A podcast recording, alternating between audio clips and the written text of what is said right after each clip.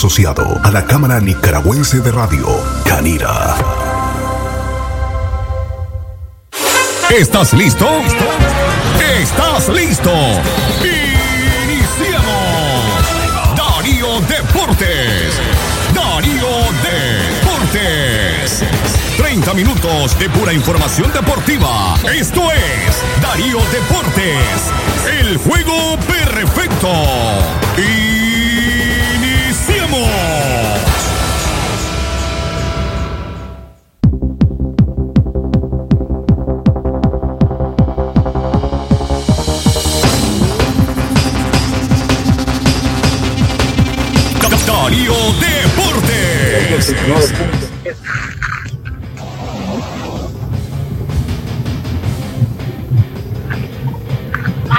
Buenos días, buenos días amigos, bienvenidos a un programa más de Darío Deportes que se transmite a través de Radio Darío 89.3, calidad que se escucha. Dios ha sido bueno, nos ha regalado un nuevo día más de vida y aquí estamos para llevarles toda la información deportiva a través de la radio del indiscutible primer lugar, pero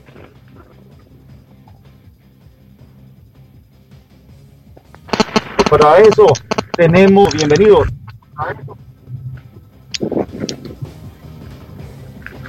Buenas tardes. Buenas tardes, buenas tardes Gary, buenas tardes Martín, buenas tardes a todos los amigos que están pendientes del programa Darío Deporte que se transmite de lunes a viernes de 12 a 12 y 30 a través de los 89.3 de Radio Darío, la radio del indiscutible primer lugar. Hoy día eh, martes 30 junio estamos con otro programa más Darío Deporte, agradeciéndoles a cada uno de ustedes por estar pendiente de nuestro programa, pero también le vamos a dar la bienvenida a nuestro amigo y hermano y compañero de trabajo, como lo es Martín Vaca. Buenas tardes, Martín. Buenas tardes, Carlito. Buenas tardes, Gary. Por supuesto, buenas tardes, amigos oyentes de Darío Deportes. Un honor, un placer estar con ustedes una vez más a través de este programa y los 89.3 de Radio Darío, calidad que se escucha. Buenos días, muchachos. Hoy día 30 de junio del año 2020 y ahora cuando son ya las 12 con un minuto, nosotros queremos aprovechar para entrar a un segmento que vamos a estar haciendo muy a menudo aquí en el programa Darío Deportes. Vamos a entrar a los datos históricos de Darío Deportes. Hoy nos montaremos en la máquina del tiempo para recordar a un gran lanzador, a un hombre que dio mucho por el equipo metropolitano en los años 80 pero para eso vamos a dejar a la computadora humana, vamos a dejar al historiador del el béisbol a nivel de Occidente, vamos a dejar a Martín Vaca. Martín, contanos de qué personaje nos vas a hablar hoy. Efectivamente, Gary, vamos a hablar de Silvio Cayetano Barreto Macías, lanzador que pese a que estuvo con el equipo metropolitano por una corta, digamos, trayectoria, porque en su momento llegaron las lesiones que afectaron su desarrollo como pelotero, pero sin embargo tuvo el tiempo suficiente para demostrar la calidad de lanzador que era. Cayetano debutó en el año 82 su carrera finalizó en el año 87, logró un total de 25 victorias, 14 derrotas, 4 juegos salvados. Su efectividad a lo largo de la primera división fue excelente, 2.14 y su promedio de ganados y perdidos 641. Hay una cosa muy importante que señalar de Cayetano. Él tuvo 35 juegos iniciados y de esos 35 logró completar caminando toda la ruta, los nueve episodios, en un total de 26 ocasiones, con 10 blanqueadas. Es más, era un pitcher tan efectivo que a lo largo de 327 entradas y un tercio solamente permitió nueve cuadrangulares, es decir, le conectaban un jonrón cada 36 innings y un tercio. Pero lo más importante fue que en el año 84, con apenas 23 años, Cayetano, en el torneo selectivo, quizás el torneo más competitivo, más exigente que ha habido en la pelota nacional, que se recuerde, fue el champion pitcher en efectividad con una microscópica efectividad de 1.03, apenas tres carreras limpias, 26 entradas y un tercio. Eh, tuvo la oportunidad de ganar dos juegos para los occidentales. Sin lugar a duda, Cayetano Barreto, un pitcher de alta calidad y que demostró en el poco periodo que logró estar con los Leones en la primera división del material que estaba hecho, perteneció a una generación de grandes como Juan Arauz, como Julio Moya, como Cachirulo Mendoza, por mencionar algunos. ¿Qué opinan de esto, muchachos? Datos impresionantes los que nos regalás de Cayetano Barreto, al cual le mandamos saludos allá hasta Miami, Florida. No debe estar escuchando Cayetano en su trabajo espectacular, dueño de una curva impresionante, que creo que fue lo que más lo sacó a flote en el caso de Cayetano, un hombre que se creó y salió del equipo de Niza, que era guiado por el, el hombre insignia en aquel momento, cazatalentos, como era Jesús Quintana. Carlitos, ¿qué puedes decir de los números impresionantes de Cayetano? Sin duda alguna, eh, Cayetano es un lanzador, fue un lanzador prácticamente de alto nivel, encajarse en la selección nacional de Nicaragua en esos tiempos creo de que era no era para, para cualquier mono, como decimos el buen nicaragüense. Cayetano platicaba mucho conmigo y sigue platicando y él me explicaba que cuando él llega a León, imagínense, el muchacho solamente pesaba 117 libras, era eh, sumamente delgado, creo que el cacherín Eder Membreño le ganaba en peso pero los recursos que tenía, la inteligencia que tenía Cayetano era impresionante. 2,14 de efectividad es eh, una efectividad sumamente eh, buena para este lanzador Cayetano Barreto, que considero también que es parte de nuestro programa, parte del programa Darío Deporte. Él siempre está pendiente y yo creo de que también llegar a encajarse como coach con tan solo 23, 24 años de edad también es algo impresionante. Porque eh, están las historias y él comentaba también en una entrevista que le hacía un medio de que cuando a él le hacen el llamado de coach de picheo está Julio Moya y está también él, está su persona y eh, el difunto Noel Area, que en paz descanse, decidió traer a Cayetano Barreto como coach del equipo metropolitano. Se mantuvo, hizo el trabajo. Otra cosa impresionante que decía Cayetano es de que tantas cosas, de que estuvo impartiendo con Noel Area, cuando daban opiniones solo en dos cosas, no estuvo de acuerdo, dos veces no estuvo de acuerdo eh, Noel Area con Silvio Cayetano Barreto. Creo que algo impresionante, eh, estos números esta historia de Silvio Cayetano Barreto que está allá en Miami, en la pequeña Habana. Definitivamente, Carlitos, podemos recordar la última temporada, lo hizo como coach con el equipo metropolitano y el manager era Noel Área. Muchachos, hoy vamos a estar hablando de dos temas importantes, cuatro nicas llamados al Spring Training, llamados metidos en el roster de 60, de 60 jugadores que pueden optar a las grandes ligas. Si bien es cierto, el más seguro es el capitalino Jonathan Loaiziga, pero tenemos que ver qué puede hacer Erasmo, qué puede hacer Culver, qué puede hacer Alex Blandino. Vamos a estar debatiendo, Martín, en tu punto de vista, después de Jonathan Loaiziga, ¿quién crees vos que puede ser el otro Nica que comience en la gran carpa? Bueno, efectivamente, Jonathan Weisiga es posiblemente el que tiene mayores posibilidades, el que está casi seguro. Lógicamente hay que verlo en el sprint training, las condiciones que llegue. Estuvo entrenando aquí en Nicaragua, eso fue importante. Y es curioso esto porque Jonathan es el que tiene las mejores posibilidades, pero está en el, en el equipo que es más difícil ascender, escalar y progresar. Él tiene las mejores posibilidades porque ha tenido los mejores números, los mejores resultados. En el caso de Culver con los medias blancas, yo estoy claro de que los Medias Blancas están esperando ver qué es lo que proyecta Culver. Sobre él había muchas expectativas en la organización de Kansas City, pero lamentablemente se vio un poco, digámoslo así, eh, frenado en su crecimiento como pelotero. Los Medias Blancas están a la expectativa de qué es lo que muestra Culver. En el caso de Blandino, con los Rojos de Cincinnati, recordemos las lesiones que han afectado a Blandino, sobre todo el año pasado. Creo que eso será un hándicap en su contra, pero los Rojos han mostrado paciencia con Blandino y esperemos de que le vaya bien. En el caso de Erasmo, creo que la incertidumbre es mayor porque recordemos que no precisamente está buscando picheo el conjunto de los Mets de Nueva York, pero creo de que están pensando en tener una base de la cual echar mano una vez que arranque la temporada y no estar improvisando quizás con peloteros de ligas menores cuando ya tenés a alguien como Erasmo que tiene experiencia en el béisbol grande. No sé qué opina Carlito. Creo de que en el caso también de Juan Carlos Ramírez, pues recordemos que él tuvo la, operación, está, considero yo todavía eh, en observación en el aspecto de verlo cómo viene, pero creo que tiene oportunidad. En el caso de Culver tiene eh, una oportunidad, ya lo apuntabas vos, en el caso de Juan Carlos, en el caso de Erasmo, pues habría que ver también cómo viene, pero sí Jonathan Loaiziga considero de que es uno de los candidatos más próximos a estar a establecerse en este año, esperando que le vaya bien pues a cada uno de ellos que buscan cómo hacer este, el grado a la gran carpa en este año 2020. Muy de acuerdo con ustedes, muchachos. Nosotros vamos a pasar a los cortes comerciales y vamos a seguir debatiendo después de los ligas de Grandes Liga y vamos a hablar de una noticia que remor, eh, que circuló en las redes de la venta de una franquicia para el equipo de Real Estelí. Nosotros vamos a la pausa y volvemos.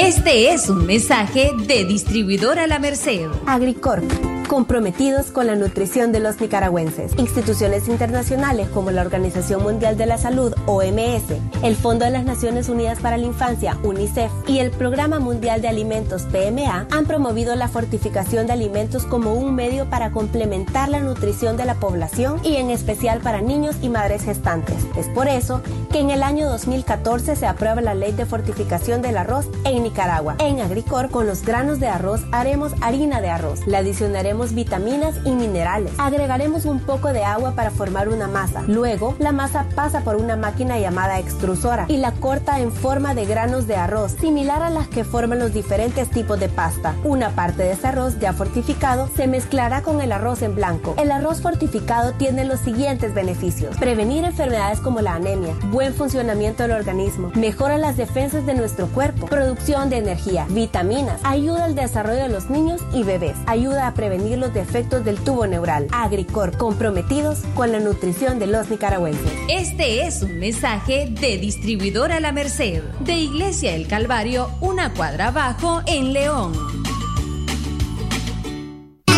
Amigo agricultor, para frenar la propagación del COVID-19, debes lavarte con agua y jabón tus manos al ingresar y regresar del campo. Ningún trabajador o asesor debe ingresar a tu parcela con síntomas de enfermedad respiratoria. Use mascarilla o tapaboca cuando vaya de compras a los agroservicios o lugares concurridos. Mantén dos metros de distancia como mínimo de otras personas. Use ropa exclusiva para el trabajo de campo y lávela inmediatamente finalice las labores. Nicaragua te necesita. La mejor prevención está en tus manos. Un mensaje de la Asociación Nicaragüense de Distribuidores de Agroquímicos, Anifoda.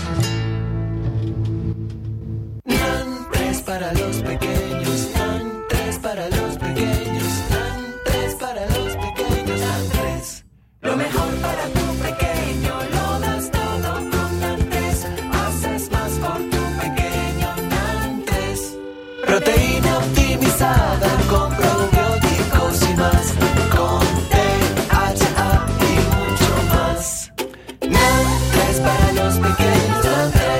Pregunta a tu doctor por NAN3. Aviso importante, la leche materna es el mejor alimento para el lactante. Darío Deportes.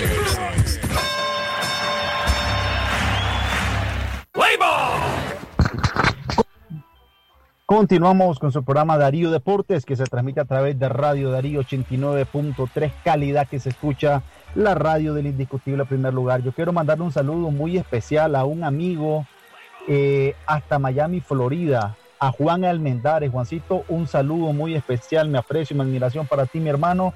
Que Diosito te bendiga. Muchachos, el día de ayer comenzó a circular sobre las redes sociales eh, noticias, no sé si noticia, eh, qué tantas posibilidades sean de ser verdadera, de ser falsa. Nuestros amigos oyentes nos mandan mensajes que hablemos de la posible venta de la franquicia del equipo de los Tigres de Chinandega en la liga profesional. ¿Qué, se avecina para la liga profesional? Otros dicen que es el equipo metropolitano el que está puesto a la venta, pero bueno, esto lo sabremos al final. Eh, la noticia no la podrán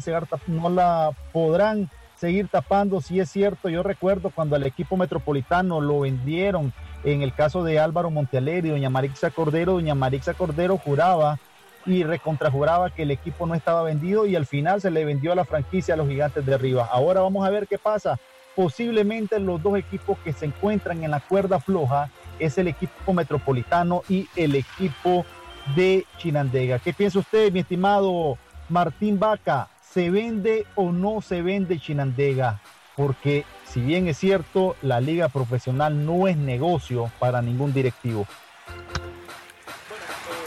señalar, este, Gary, y aclararle a todos los oyentes que la liga ya se pronunció a través del señor Pancasán Arce y lo dijo claramente, la liga todavía no tiene conocimiento de ninguna eh, situación que implique venta de alguna de las franquicias, pero aclaró algo muy importante. Dijo de que la primera opción de compra, cuando una franquicia se vaya a poner en venta, la tiene la propia liga como sociedad anónima que es. Por lo tanto, antes de darse una negociación con una posible, digamos, eh, o un posible interesado o organización sociedad anónima que quiera comprar determinado equipo, la liga debe tener la primera opción. Una vez que la liga dice, bueno, no tengo interés, si tenemos un comprador, se realiza la venta. Eso ya ha sucedido en los casos con el San Fernando, con el mismo León, con los orientales, como ustedes recordarán. Esta liga siempre ha tenido un pequeña, digamos, constante, y es los problemas económicos, eso es una realidad. Ahora, el éxito deportivo, en el caso de León, que la franquicia pues tuvo gran éxito deportivo, no significa necesariamente que te va a dar el éxito económico. Y de alguna manera, eh, siempre que hay una especulación, se espera que venga algún movimiento. No sé qué opina Carlitos Prado. Fíjate que también, o sea, es, lógico lo que dice Pancasam, pero antes, este, porque ya estamos con el tiempo avanzado, estaba reportándose un buen amigo allá desde Miami, eh, también le manda saludos a su familia allá en Chichigalpa, a la familia Vaca. Estos mensajes eh, de saludos vienen desde la pequeña Habana, Miami, el gran Tyson, mejor conocido allá en Miami. Así que saludos a la familia Vaca y también al chavalo talento joven en la crónica, como lo es Christopher Sevilla, que se reporta, y también a Sergio López. Decía Pancasán, eh, Gary y Martín, de que es ilógico haberle puesto Tigres de Chinandega al equipo del Pomare, que antes se llamaban Naranjero, y luego vender la franquicia eh, del béisbol profesional. Entonces creo que apuntó dos temas importantes, porque primero ya apuntaba Martín de que él no tiene conocimiento y cuando esto se da, primero se reúnen los cuatro socios, los cuatro equipos y también la liga es la primera en comprarlo y posterior venderla al mejor postor, la franquicia. Pero en este caso, pues todavía eh, eh, andan en las nubes todavía esas noticias que como pudieran ser falsas, a lo mejor pudieran ser verdaderas, porque te soy honesto, en este caso cuando iban a vender León yo apostaba también de que la franquicia León no se iba y yo decía hasta no ver, no creer y sucedió. Entonces recordemos que esta liga es negocio, la liga profesional es negocio y un negocio caro. Recuerden que los profesionales, los este, extranjeros que vienen, no vienen ganando 100 Córdoba ni 100 dólares. Es un asunto serio, pero habría que esperar a ver qué pasa. Pero hasta el momento, pues solo son rumores los que se manejan y habría que ver si la franquicia León o la franquicia de los Tigres de Chinadea están en las cuerdas flojas para eh, los meses que se aproximan a este año 2020-2021 de esta temporada. Fíjate, Carlos, que negocio, yo nunca he visto la liga profesional como negocio. Realmente yo no he visto ningún directivo de los dueños de los equipos que viva de lo que genere la liga de béisbol profesional o de su equipo en el cual es accionista.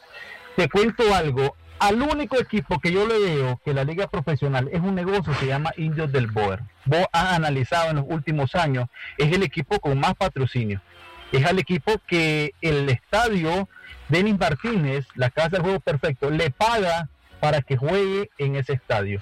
Dos, es el equipo que si vos estás notado, es el equipo que menos inversión en peloteros ha hecho en los últimos años. Menos inversión de pelotero, eso me genera a mí mayor ganancia. Más patrocinadores, patrocinadores de élite, me genera mayor ganancia. Si vos te pones a pensar, la inversión que se hizo el año pasado con el equipo metropolitano fue una barbaridad. El equipo metropolitano fue campeón pero fue campeón con una inversión grandísima. La inversión que hacen los gigantes es grande. Los Tigres de Chinandega el año pasado estuvieron cancaneando por ahí, pero es por eso que yo digo, no es inversión. Si yo fuera un inversionista de uno de los equipos, yo buscaría cómo deshacerme. Yo no sé si ustedes están de acuerdo conmigo. Que creo que hay que agregar. Bueno, en el caso de. Sí, adelante. Sí, Martín. Adelante, Carlito, adelante. Adelante, Carlito. Este, el, equipo de los indios del Boer ha sabido, o sea, manejar la situación. Se, se, maneja que es negocio porque no depende del gobierno, podríamos decir, lo que es la liga profesional, solo el Pomare, pero lo que pasa, considero yo, de que no han sabido tratar con los, con los extranjeros, los peloteros extranjeros.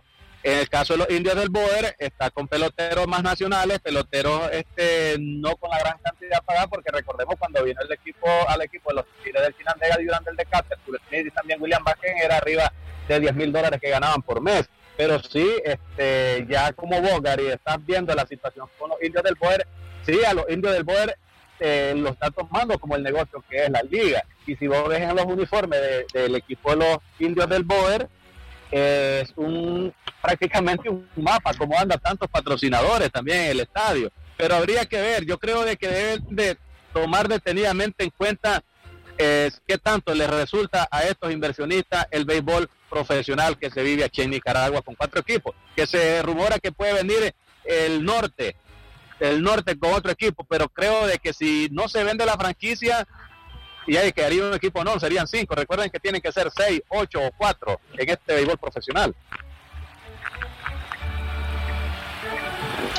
Yo quisiera agregar algo, muchachos. El hecho de que vos señalabas, ¿no? Cómo se maneja el Boer con relación a los otros equipos desde el punto de vista, digamos, eh, obtener quizás ya no ganancia, como decía Gary, pero sí solventar los gastos que implica mantener un equipo, es porque el hecho de estar en la capital favorece enormemente al conjunto del Boer, pero la liga también en algún momento debería de alguna manera equilibrar eso para evitar lo que ha sido una constante en los problemas económicos. Estamos claros, yo creo que vamos a coincidir totalmente de que si hay rumores de venta de franquicias, los dos equipos que uno puede señalar son Chinandega, León, porque uno no cree que sea el caso de Rivas, mucho menos el caso de los indios del Boer. La liga tiene que trabajar en pro de cuatro equipos, no de uno, y a veces da la impresión que está sucediendo eso desde el punto de vista económico.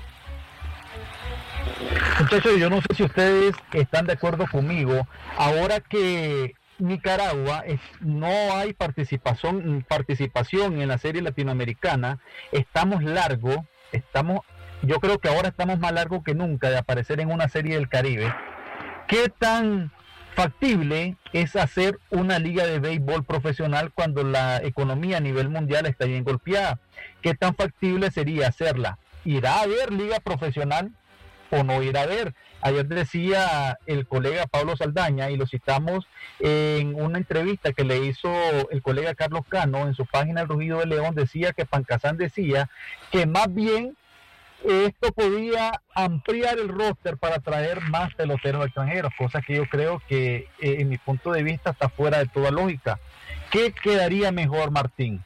¿Seguir la liga profesional con el formato que se tiene o hacer una liga con peloteros nacionales y reforzarla con dos o tres extranjeros como se hizo en el 97 y tomar la mayor cantidad de bases de peloteros nacionales? ¿Qué traería más ganancia, Martín? Definitivamente ese formato que se utilizó en su momento de tener una base amplia de pelotero nacional, traer dos, a lo sumo, tres extranjeros de calidad que puedan solventar económicamente la traída de ellos y abaratar gastos, porque definitivamente la situación económica mundial no implica de que tengamos garantizado nosotros una liga profesional. Hay que buscar cómo abaratar gastos, pero también proporcionar interés en el público y quizás incluyendo un poco más pelotero nacional, el propio, el nato de la ciudad, sea atractivo, digamos, para el aficionado, porque muchas veces el, pelotero el pelotero no se identifica totalmente con el extranjero, que es otro factor también que nos olvidamos de que esto no es Pomares, que esto es profesional. Pero bueno, para mí, el formato que vos decías. Ahora lo veo bien, lo veo bien, Gary y Martín, porque va a fortalecer también un venidero Pomares ya con tus peloteros nacionales. Recordemos que hay peloteros que en este año 2019-2020 tuvieron oportunidad en lo que es el béisbol profesional y van a venir más sólidos este año y para el Comare va a ser un mejor espectáculo. Es mi punto de vista. Ahora, Carlos, yo quiero hacerte una pregunta que Martín nos tocó, pero quiero que vos lo profundices. ¿Qué liga atraería más? una liga de seis equipos o cuatro equipos reforzados hasta donde más puedas con nacionales y lo reforzás con peloteros extranjeros o el formato que estamos utilizando actualmente en la liga profesional o ampliamos esta liga a seis equipos y llevamos béisbol a más ciudades. O sea, ¿cuál de estos dos formatos atraería más al aficionado para que llene el estadio y a la vez esto solvente la planilla de cada equipo? Creo que cuatro equipos haría un mejor, un mejor surtido los equipos eh, a seis, considero yo mi punto de vista. Ya cuando estamos en la recta final del programa, pues eh, ese es mi punto de vista. Cuatro equipos fortalecería mejor un mejor béisbol. Ok, muchachos, definitivamente yo creo, yo miro un poco complicado la realización de la liga profesional, pero bueno, esperemos que se haga por el bien del béisbol, esperemos que se lleve a cabo, muchachos. Eh, de esto viven muchos eh, compañeros de la crónica, muchos jugadores y para la economía, ¿no? De estas familias, qué bueno que se haga liga de béisbol profesional. Ya eh, el día 3 arrancarán lo que son los partidos de octavos de final. Nos mandan mensajes que por qué no ampliamos y no hablamos del Pomares. Sí vamos a hablar del Pomares, pero todavía tenemos a partir de mañana tres días para profundizar todo lo que es el campeonato Germán Pomares Ordóñez. Me, me, mandan un mensaje, Carlos, y dicen que demos cada uno de nosotros eh, los favoritos para pasar a lo que es semifinal. Bueno, comienzo yo. Yo miro pasando al Boer, miro pasando a los Dantos, miro pasando a Chinandega y miro pasando a Chontales. Martín, ¿a quién miras pasando vos? Yo ya tengo eh, los equipos que yo visualizo, ¿no? Como equipos que van a pasar. El Boer los Dantos, definitivamente Chinandega Costa es bien pareja, me inclino un poco al equipo de la Costa y lógicamente al equipo de Chontales. Creo que son los cuatro equipos que estarán pasando desde mi punto de vista, Gary. Poder, para mí, Dantos, Chinandega y Estelí. Hay que tenerle eh, cuidado a Estelí con el refuerzo que agarró. Considero que esos cuatro equipos podrían estar sin dejar un poco atrás también a Matagalpa. Matagalpa ha estado bastante en finales y son equipos ya de experiencia también. Nosotros estamos llegando al final de este programa Darío Deportes. En nombre de Martín Vaca, Carlos Prado y este es su servidor, decimos hasta mañana muchachos. Que el Señor los bendiga y estaremos mañana a partir de las 12 del mediodía en punto. Esto fue Darío Deportes. 30 minutos de pura información deportiva. Escúchanos de lunes a viernes de 12 a 12 y 30 del mediodía. Solo por Radio Darío.